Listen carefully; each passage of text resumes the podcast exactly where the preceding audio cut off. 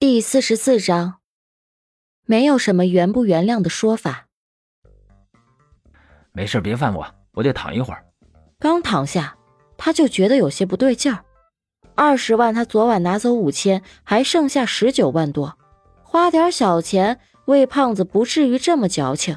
于是就翻身问他：“哎，你到底挪用了多少钱？”魏正义嘿嘿的笑着说：“呵。”也不多，咱们公账上还剩七八千，才七八千，你至于吗？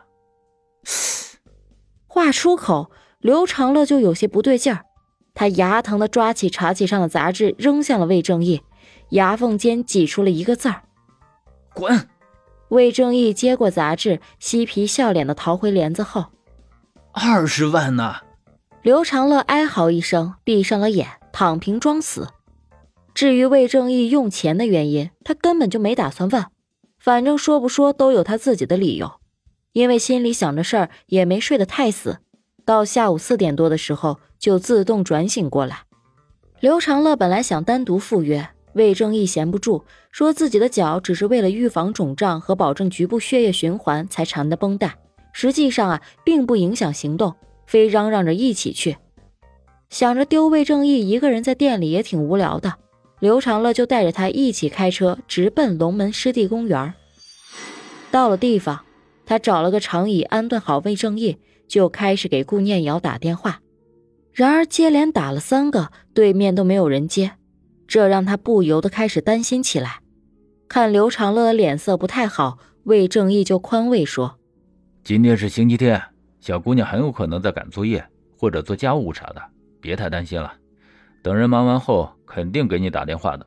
知道着急也没有用，刘长乐就坐在了魏正义的身边。那就再等等吧。一直等到六点多，公园的游人渐渐减少，也没能等到顾念瑶过来。中间每隔十多分钟，刘长乐都会打个电话过去，对面也始终无人接听。等到太阳下山，两个人就都坐不住了。刘长乐看一眼时间，马上就到晚自习时间了。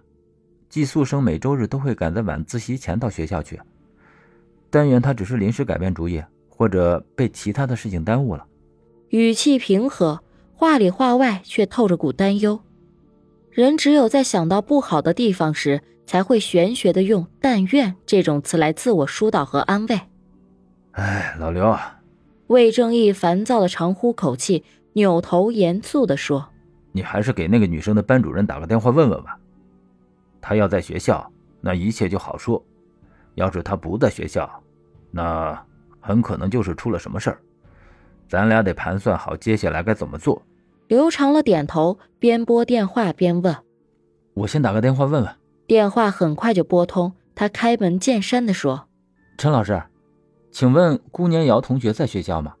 我想问他愿不愿意和我见面聊聊。”“哦，他没来学校。哦，那行。”我知道了，那等有了他的消息，麻烦你告诉我一声，谢谢。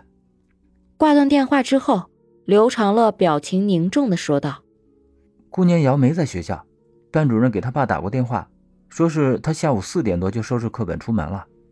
家里人以为他去学校了，就没多问。我想他应该是想来和我见面，才提前出门了，所以应该是在路上出了什么意外。”魏正义思索片刻。第一次是马志军去催收的，现在他死了，那你说马志军会不会还有其他的同伙接过催收的任务，并伺机掳走那个女生？刘长乐赞同。你说的有可能，还是先报警吧。咱俩现在知道的信息太少，推断不出所有。话音未落，被他握在手中的手机突然响了起来，他举起一看，激动地说：“啊，是顾念瑶。”急忙按下接听键，语气急促的说道：“顾念瑶，你在什么地方？现在还好吗？”呵呵。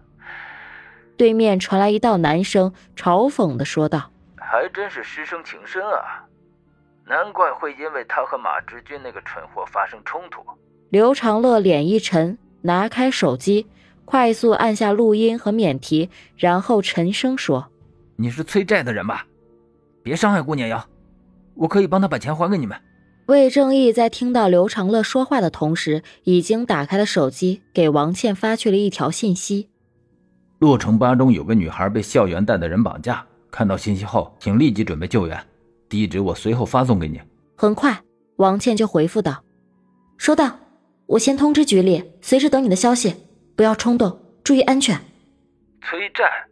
电话那边的男人笑了笑：“你误会了，我不是催债。”我是来讨债的。一处长满荒草的废弃厂房中，孙祥武握着漆皮斑驳的老式功能机，嘴角露出一抹玩味的笑容。我该叫你刘老师还是刘侦探呢？哼，你还挺有意思。先是阻止了马志娟带走这个小女生，又一个接一个的解决掉我们的人。等我拧断你脖子时。再看看你是不是还那么有意思？对面传来刘长乐的辩驳声：“我没有杀你们的人。”孙祥武看向旁边厂房地上被他迷晕绑紧的顾念瑶，想起敏哥的催促，于是就不耐烦地说：“别废话，想救人就来红星水泥厂，别想着报警。我在山上看到任何动静，就立刻带人离开。”他刚说完。电话中就传来刘长乐毫不犹豫的回答：“好，